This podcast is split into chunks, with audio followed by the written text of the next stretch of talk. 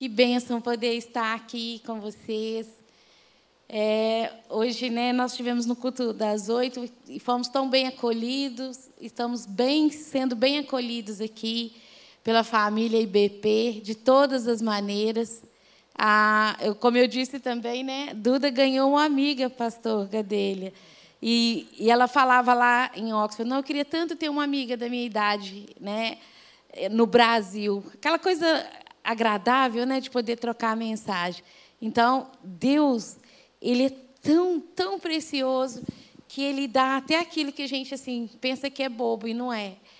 E então, nós somos super bem recebidos na casa de uma irmã, através da irmã Meire daqui.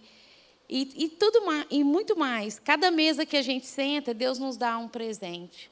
Nós comemos em lugares maravilhosos que os pastores ainda nos levam. Assim, então, eu saí da terra da rainha estou sendo tratada, eu e minha família, como rainha aqui. E eu quero agradecer, quero agradecer os irmãos pelas orações. Ontem eu sentada numa mesa, uma senhora disse: Darcy, eu oro por vocês há tanto tempo. Eu não a conhecia. E aquilo encheu meu coração de gratidão, porque o quão maravilhoso e o quão importante nós podermos ser sustentados pelas orações. Então, não se esqueça de orar por nós, não. Não existe assim, ah, eles nem me conhecem, eu estou orando, eles não vão saber. Pode ter certeza. O Senhor vai lá, né, com o pote, vai enchendo, enchendo. Aí, aqueles momentos no campo que é muito duro, aí o Senhor falou, olha, o irmão tal ficou ali orando, eu vou pegar essa oração agora, vou derramar, porque é ela que vai cuidar de vocês. Então, é muito precioso cada oração que nós recebemos de vocês e receba a nossa gratidão. E também oramos pela IBP aqui no Brasil. Nós amamos o nosso Brasil. Eu andando por São Paulo aí no Uber, eu falava assim: Senhor, abençoa essa nação, abençoa essa cidade linda, abençoa esse povo que não falta na mesa de ninguém, que o Senhor pode né, Pai querido, o Senhor é o Deus que cura, o Senhor é o Deus que supre.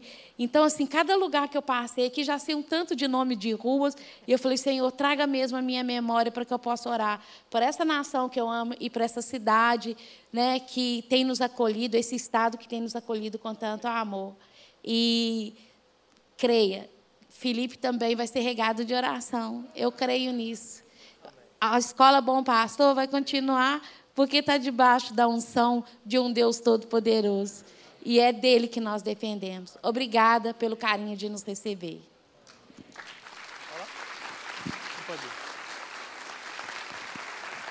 Amém, irmãos. Essa é a minha rainha e a minha princesa. Temos um vídeo e a gente já continua. Por favor, Jubal.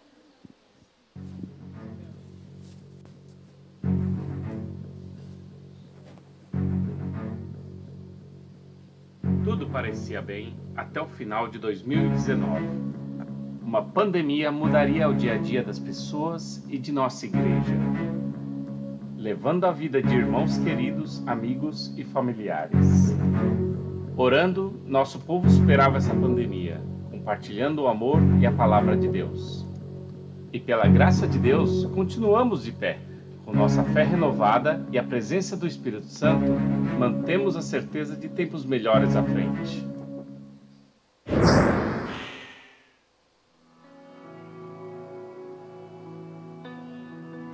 Vamos ouvir a Malu falar a visão da igreja. Acolher as pessoas para ensiná-los a viver como os discípulos de Jesus. Yeah! Pedro Lucas, fala o cuidado cuidar das pessoas para gerar novos ciclos, causar a transformação do mundo. Yeah!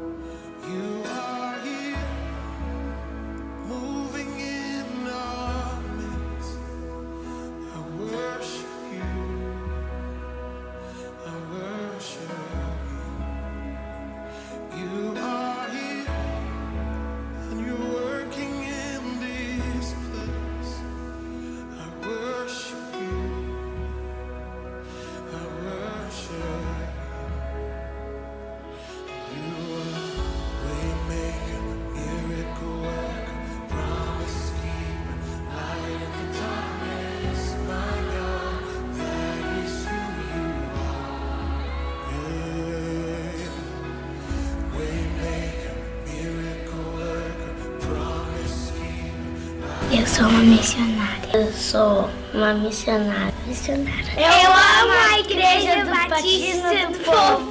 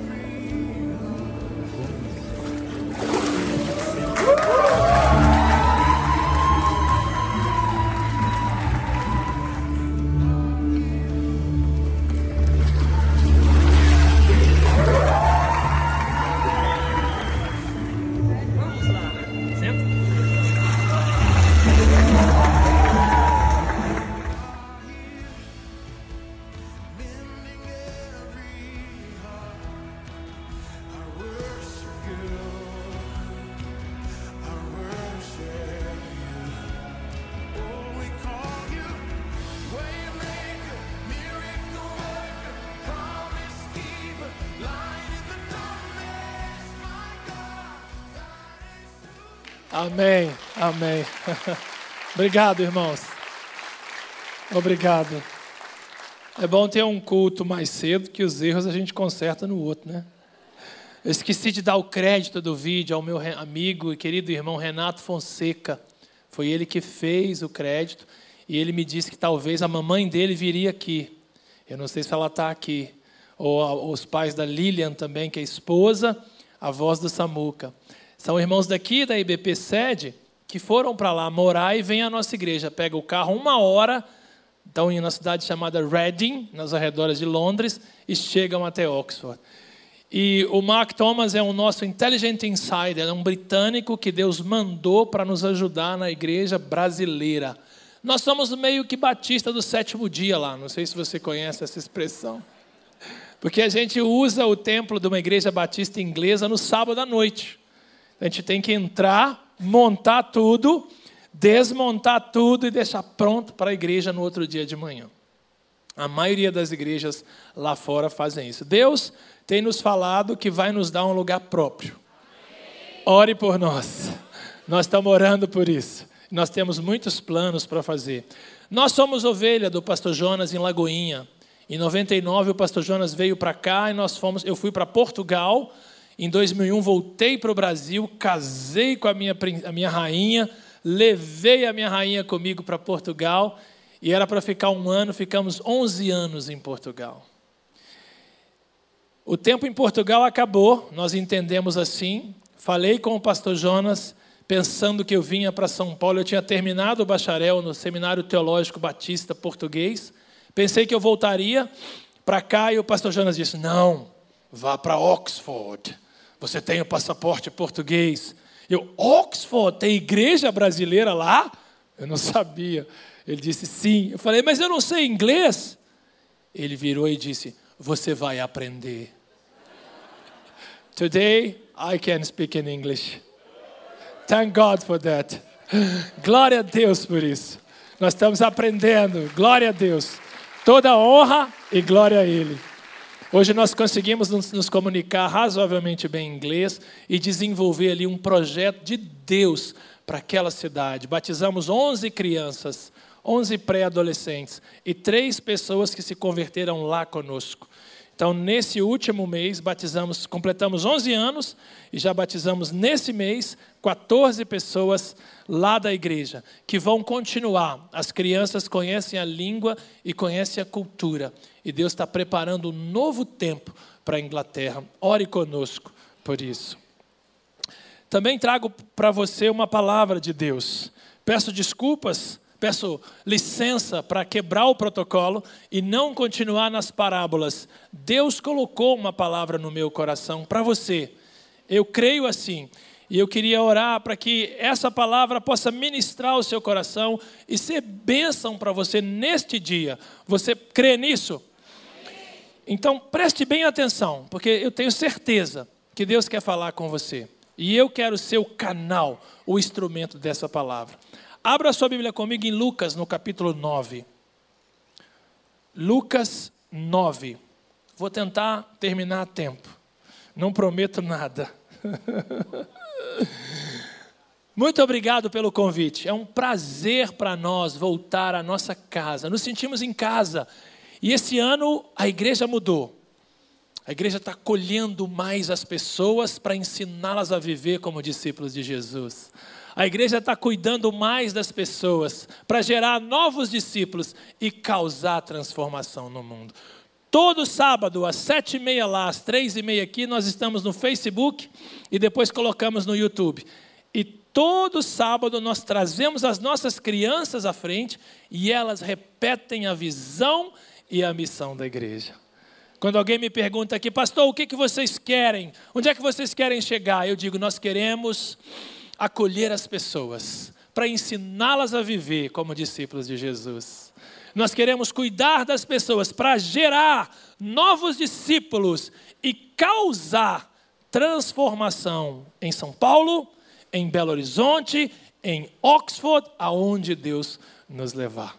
Esse é o nosso olho. E hoje eu quero pensar com você um pouquinho sobre essa passagem de Lucas, capítulo 9, que eu creio que pode ser de grande valia se o nosso coração estiver aberto e disposto a obedecer. Só depende de nós agora. Você acha que é, todas as pessoas que nós vamos encontrando, conhecendo, você vai trabalhando no dia a dia, todo mundo tem um preço. Você concorda comigo? Todo mundo tem um preço. Uns são mais caros, outros são muito baratos. Todo mundo, nesse mundo digital que a gente vive, tudo tem um preço. Não existe almoço grátis. Você sempre vai pagar, nem que seja com um like, você está pagando. Mas será que existe um preço para seguir a Jesus? Será que tem algum valor que eu e você precisamos pagar para seguir a Jesus? Se tem, quanto é? A minha palavra hoje para você, no título da minha mensagem, é: quanto custa seguir a Jesus? Me ajuda aí, fala para o seu vizinho.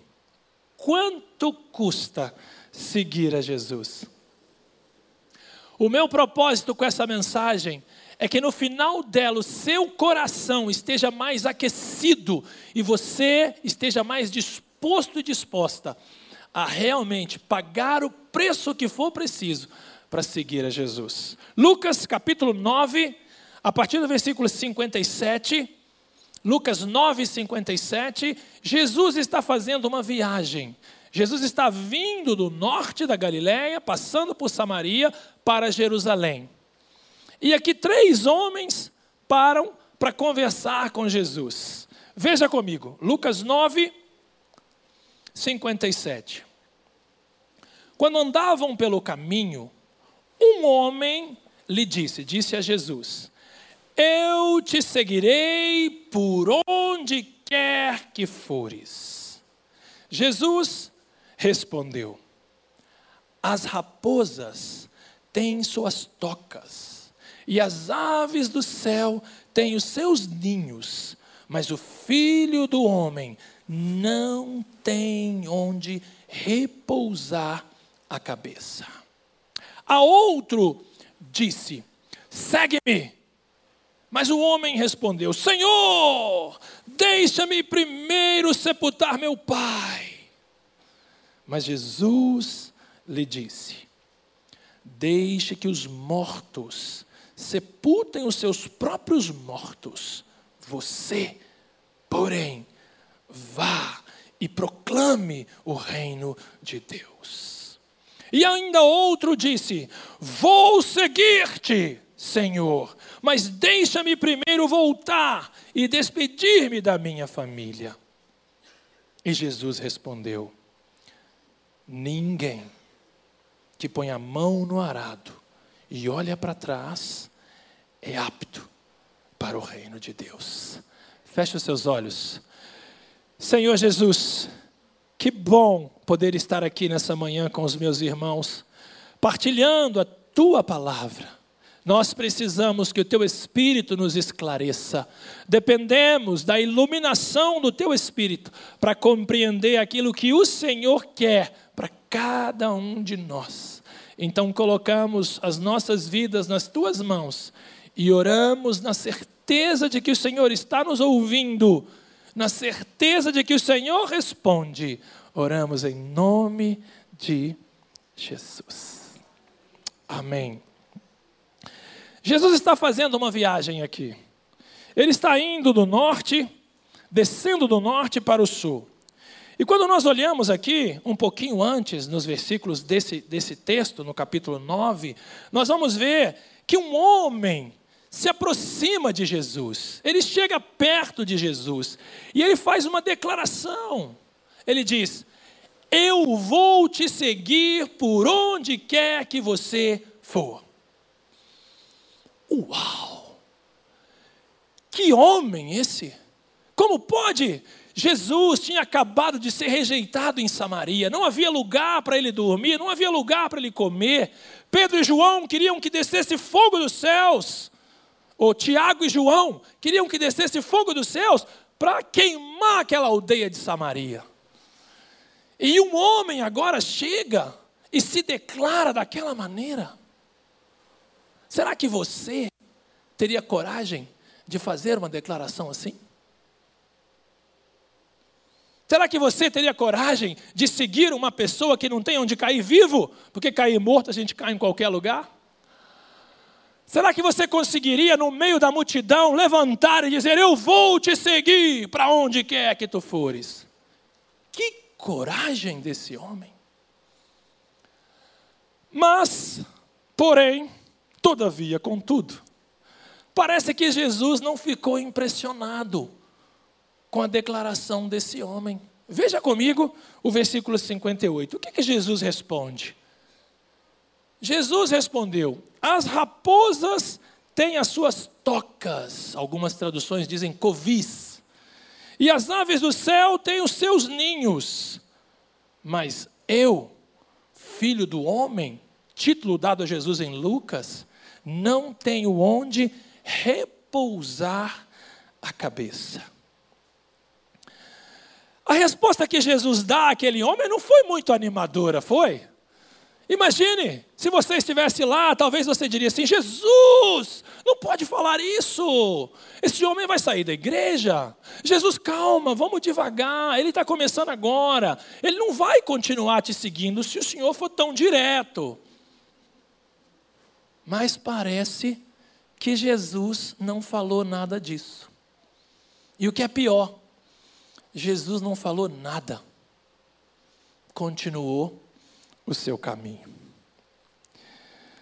Eu não sei se você já enfrentou uma coisa assim, você está todo animado, animada, você está preparando para ir para uma festa, uma festa bonita, um lugar legal, e você vai lá e vai colocar o seu vestido e o seu vestido rasga. Você está todo animado para fazer aquela viagem, vai de férias e de repente você vai ligar o carro e o carro não funciona. E você, de animado, super animado, começa a ficar desanimado e até decepcionado. Em 1992, há muitos anos atrás, eu recebi uma correspondência muito bonita, muito preciosa, e dizia assim: Você foi selecionado para fazer parte da força tática especial do Exército Brasileiro, a força de elite do Exército Brasileiro, a quarta companhia de polícia do Exército em Belo Horizonte. Eu fiquei todo animado, irmãos. Eu não sabia o que fazer, eu fui falar com os amigos: olha aqui, agora eu vou ser um PE, eu vou servir na PE, olha aqui, eu vou conseguir, eu vou aprender a usar as armas. Eu gostava daqueles filmes exagerados de Hollywood, não é? Os antigos, o Chaparral, o Bonanza, depois veio o Rambo, o Schwarzenegger. Eu era um vibrador ali da força do exército brasileiro. Mas, depois de uma semana, correndo 5 a 6 quilômetros todo dia, dormindo muito tarde, acordando muito cedo, pagando muita flexão de braço, canguru e polichinelo, eu já estava desanimado. Eu já não queria mais pertencer àquela força de elite do exército brasileiro. Passei cinco anos lá, fiz uma pequena carreira militar e foi uma experiência muito edificante para mim, que eu recomendo para qualquer um. Mas, na primeira semana, eu me desanimei. Eu fico imaginando esse homem que está todo animado, querendo seguir Jesus, e Jesus joga um balde de água fria nas costas dele.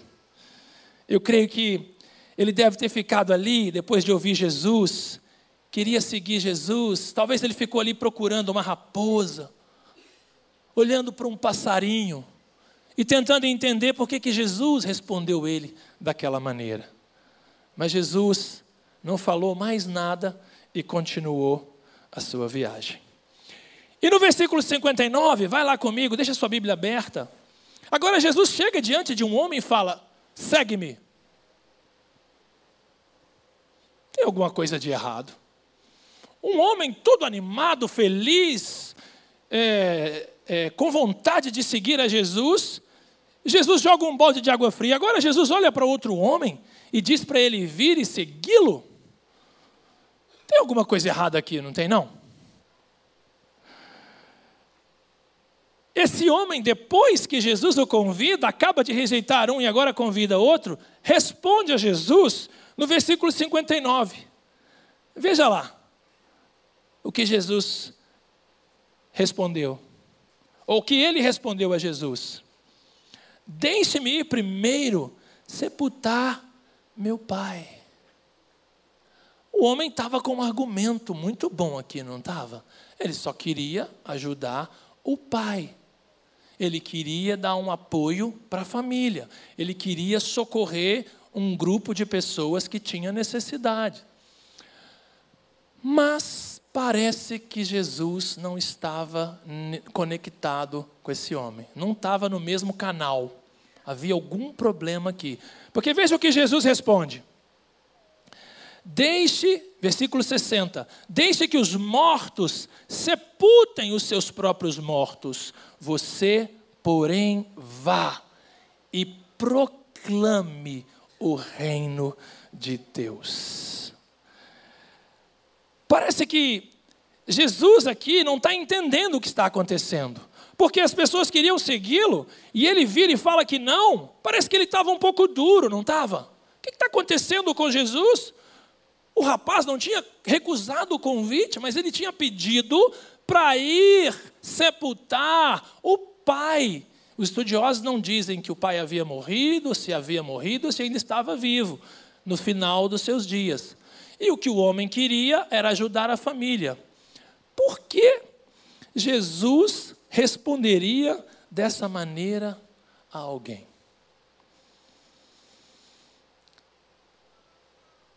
A viagem continua. E Jesus também não explica nada para nós e nem para eles. Agora no versículo 61, Veja comigo. Um outro homem disse: Vou seguir-te, Senhor, mas deixa-me primeiro voltar e despedir-me da minha família. Eu creio que nesse momento aqui, irmãos, do nosso texto e da nossa história, dessa narrativa, Jesus dá uma parada, isso eu estou imaginando, e a gente pode imaginar. Jesus dá uma parada e fala para Pedro assim: Pedro, chama lá o primeiro rapaz que está à procura da raposa até agora. Manda ele vir. Tiago, pega aquele rapaz ali que falou que precisava ir lá, que está pensando se volta para enterrar o pai ou se vem me seguir. Traz eles com você. Deixa eles aqui. Pessoal, gente boa, gente bonita, vem comigo. Eu imagino que naquela hora Jesus faz uma pausa. E agora ele vai revelar por que é que ele estava dizendo aquilo aos seus discípulos. E talvez, deixe-me acrescentar, por que é que ele está dizendo isso a você e a mim nessa manhã. Pegue a sua Bíblia, versículo 62. O homem disse que queria só despedir da família, mais nada ele queria fazer. E o que, que Jesus responde? Jesus respondeu, versículo 62 de Lucas 9: Ninguém que põe a mão no arado e olha para trás é apto para o reino de Deus. Eu acredito que naquela hora, aqueles homens devem ter olhado uns para os outros e conseguiram perceber por que é que Jesus estava falando daquela maneira com os seus discípulos. Eu creio que depois desse balde de água fria que esses homens tomam, eles conseguiam entender por que Jesus tinha falado do jeito que falou com cada um deles, que só queriam fazer algo até plausível. Porque ninguém que, tendo posto a mão no arado, olha para trás, é apto para o reino de Deus. Você consegue repetir?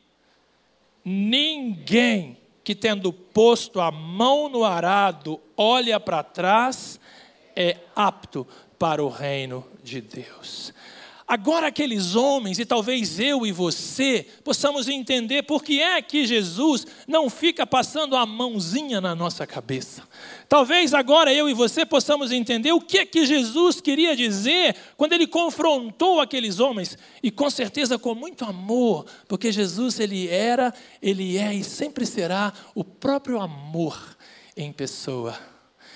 Ele não briga com ninguém, a não ser lá no templo, quando as coisas se complicaram, ele ficou muito bravo lá. Fora isso, você não vai ver Jesus fazer nada a não ser amar os seus discípulos, amar aquelas pessoas. Enquanto aqueles discípulos olhavam para as suas próprias necessidades, enquanto nós, eu e você, muitas vezes estamos olhando só para aquilo que queremos, o nosso Senhor Jesus está olhando para o Pai, e o que Jesus quer é fazer a vontade do Pai. O que Jesus procura é agradar o coração do Pai. O que Jesus quer é fazer aquilo que o Pai deseja que ele faça. No Getsemane, Jesus ora dizendo: Não seja como eu quero, e sim como tu queres. Talvez você tenha vivido dias difíceis na sua jornada. Talvez você tenha enfrentado problemas com a pandemia, você que é empresário, que tem um negócio, você que está tendo que reajustar a sua vida, tem vivido dias difíceis. E talvez essa oração de hoje seja importante para você. Não seja como eu quero, e sim como tu queres. Para onde você tem olhado? Quais têm sido a sua, as suas prioridades?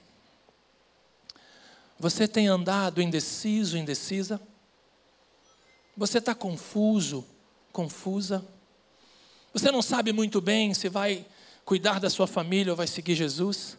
Você não sabe muito bem se vai estudar ou vai seguir Jesus? Você não sabe muito bem se vai trabalhar mais duas, três, quatro horas, que você já tem oito, nove, ou seguir Jesus? Você sabe quanto custa seguir a Jesus? Ao falar lá nos, no primeiro século com seus discípulos, Jesus vai nos ajudar a entender qual é o preço que nós precisamos pagar para segui-lo. Porque há um preço, meu irmão. Há um preço que eu e você precisamos pagar para seguir Jesus. O maior preço já foi pago. A salvação em Jesus não custou nada para você e para mim, mas custou tudo para o Pai. Tudo que o Pai tinha, Ele investiu na salvação sua e minha. E nós precisamos aceitar essa salvação, decidir pegar aquilo que já foi dado pelo Pai. Pela graça somos salvos, mediante a fé. Isso não vem de vós, é dom de Deus. Eu e você precisamos entender ter uma consciência clara de quanto custa seguir a Jesus. Por quê? Porque ninguém que, tendo posto a mão no arado, olha para trás, é apto para o reino dos céus. Pedir que a menina toque aqui para mim no teclado, por favor, a gente já está encerrando. Jesus, quando dialogava com seus discípulos, ele falava sobre lealdade. Jesus, quando caminhou com seus discípulos do primeiro século, ele falava sobre um compromisso que você e eu também precisamos entender para segui-lo. Jesus não quer impor a você e a mim nada. Nós, pastores, é que às vezes queremos fazer, dar um jeitinho nas coisas. Jesus não. Jesus quer amar você e a mim. Com amor eterno, Ele nos amou. Mas essa lealdade que você precisa ter a Jesus tem que ser uma lealdade maior do que a lealdade que você dá à sua família. Essa lealdade que Jesus procura no seu coração, na sua caminhada, na minha caminhada, no meu coração, tem que ser uma lealdade maior a que você tem aos seus amigos. Porque 99% com Jesus, sem Jesus, 99% não é, é zero com Jesus. Jesus está procurando 100% do seu coração e do meu coração. Jesus falou daquele jeito com aqueles discípulos, e Jesus fala conosco hoje desse jeito, porque Ele sabe quais são as intenções, as verdadeiras intenções do seu e do meu coração. E eu não vim aqui para julgar você, você já ouviu tanta palavra abençoada desse púlpito. Eu sou um privilegiado de dividir o púlpito com o pastor Jonas, com o pastor Samuel, com o pastor Rafael, com o pastor Robério. Mas Jesus veio dizer para você que é tempo de se levantar, tempo de sair do lugar e ir em direção àquilo que Jesus tem para você, porque ninguém que tendo posto a mão no arado olha para trás é apto para o reino de Deus. Da mesma maneira que um lavrador lavra a terra e não pode olhar para trás, eu e você que seguimos a Jesus, temos que olhar para frente. Temos que segui-lo com todo o nosso coração, buscá-lo de todo o nosso coração, com toda a nossa alma, com todo o nosso entendimento. Buscá-lo em primeiro lugar, o reino dele e a sua justiça, e todo o resto nos será acrescentado. Talvez você veio aqui essa manhã e o seu coração está apertado. Talvez Deus colocou no meu coração essa mensagem, que não é uma parábola, para partilhar com você, porque você precisava ouvir essa mensagem. Talvez o que Deus queria com você nessa manhã, que veio aqui sem saber de nada, era te relembrar de que você foi separado para uma obra especial. Você foi chamado e chamada para servir o Rei dos Reis, o Senhor dos Senhores, aquele que te separou, que um dia olhou para você e te escolheu, aquele que olhou para mim, o mineirinho de pé descalços, que vivia num lugar pequeno, simples, e colocou numa posição de rei, de ministro do Evangelho. Talvez você está com o seu coração apertado nessa manhã, pensando e se perguntando como é que eu vou fazer para poder desenvolver essa obra de Deus. Como é que eu vou fazer para mudar? Porque eu não estou mais, eu estou infeliz naquilo que eu estou vivendo. Eu venho aqui, volto para casa e nada acontece. Hoje, Jesus chamou você aqui para mudar esse contexto. Se você quiser, saia do seu lugar, venha aqui na frente e nós vamos orar e a partir de hoje, a sua vida espiritual vai sair para um outro nível sobrenatural. Se você quiser, pode sair do seu lugar. Enquanto eles vão tocar uma canção, saia do seu lugar, venha aqui à frente com o seu coração aberto. Não se preocupe com quem está ao seu lado. Eu sempre digo lá na igreja em Oxford: não se preocupe com se estão falando mal a seu respeito. Você é muito pior do que estão falando. Mas melhora. Sai dessa posição de marasmo, sai dessa posição de quietude. Jesus separou você para algo grande e Jesus quer, Ele anseia por tocar o seu coração. Então não se preocupe quando estiverem falando mal a seu respeito, você é muito pior do que estão falando. Eles não te conhecem, quando me criticam em Oxford, falam mal de mim, eu digo: sabe nada, inocente. Eu sou muito pior do que isso. Eu só consigo fazer alguma coisa boa por causa do Espírito de Deus que habita o meu coração. Sai do seu lugar, tem mais gente para sair. Se você puder, dobra o seu joelho. É uma posição que faz a gente se humilhar mesmo. Se você puder, se você não puder, fique em pé, tá? Mas eu quero convidar você a sair desse marasmo essa noite, essa manhã. Eu quero convidar você a pensar o que Jesus está nos falando nessa manhã é que ninguém, ninguém que tendo posto a mão no arado olha para trás é apto para o reino de Deus. Sai daí, sai do seu lugar, dobra seu joelho aqui. Enquanto eles cantam, você que veio aqui, comece a orar. Comece a falar, Jesus, eu preciso mudar. Você que está sentado aí, que não quis vir, comece a orar. Comece a falar, Jesus, eu preciso melhorar. Eu não estou fazendo aquilo que o Senhor quer que eu faça. Abra sua boca, meu irmão. É um momento agora de restauração de Deus na sua vida. Meu Salvador,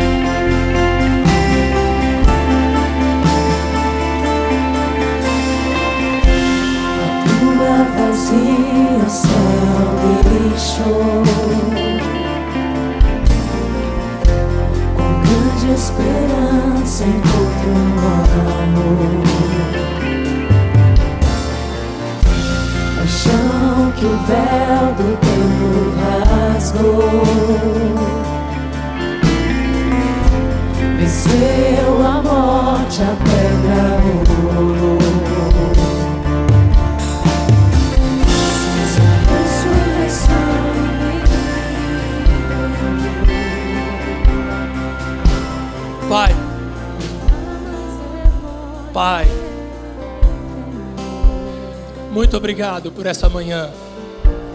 Muito obrigado pela Igreja Batista do Povo, espalhada nesse país e fora dele. Muito obrigado por cada missionário que não olhou para trás, que foi, que ouviu o teu chamado, se posicionou e foi. Muito obrigado porque eu, a minha esposa e a minha filha fomos e somos privilegiados de te seguir. Muito obrigado por esses irmãos que vieram aqui à frente aqueles que ficaram nos bancos, mas têm o coração aberto para receber esta palavra nesta manhã. Pai, nos ajude, ajude a mim, ajude a minha esposa, a minha filha, cada um de nós aqui a entender que ninguém, ninguém que tendo posto a mão no arado olha para trás é apto para o reino de Deus. Ninguém, ninguém que tendo posto a mão no arado olha para trás é apto para o reino de Deus. Pai, quebra as barreiras que se colocaram diante dos meus irmãos. Desfaça, Senhor, as amarras. Desfaça, Senhor, os grilhões. E liberta o teu povo. Quebra, Senhor, as barreiras, Pai. Restaura, Senhor, o coração do ferido. Aquele que pensa que não tem mais nada a fazer. Renova, Senhor, a visão do teu filho e da tua filha. Pai, vai trabalhando, Senhor, a partir de agora. Que a vida espiritual deles vá para um nível mais elevado. Senhor, cuida do coração, cuida da mente, cuida da família. Restaura, Senhor, aqueles que estão com o coração quebrantado diante do Senhor. Pai, ministra, Senhor, aquele que quer de verdade te seguir e entendeu que ninguém, ninguém que tendo posto a mão no arado olha para trás é apto para o reino de Deus. Muito obrigado, Pai, porque eu sei que o Senhor está fazendo isso. Eu sei que o Senhor está nos ouvindo. Eu sei que o Senhor responde. Por isso eu oro no nome de Jesus. Amém. Amém. Aleluia. Glória a Deus. Você que veio, não volte, fique em pé. Pode ficar em pé. Olha para mim. Olha para mim aqui. Às vezes a gente sai do lugar, ou às vezes a gente fica no lugar, mas o coração fica aqui, não é? E a gente não não recebe aquilo que a gente queria. A gente está buscando algo de Deus, a gente quer uma renovação, uma mudança. No Salmo 51, Davi, no versículo 17, ele escreveu que um coração contrito e quebrantado, Deus não despreza. Volte para sua casa hoje com o seu coração quebrantado. Volte a ler a Bíblia. Volte a orar, volte a separar tempo para falar com Deus. Põe a sua família à volta da mesa e comece a ministrar o coração dos seus filhos. Comece a buscar o Senhor com intensidade e verdade, porque o Senhor vai sim responder. Aquele que tem um coração contrito e quebrantado, o Senhor não despreza. Que o Senhor te abençoe e te guarde. Que o Senhor faça resplandecer o rosto dele sobre você. Que ele tenha misericórdia de você e te dê a paz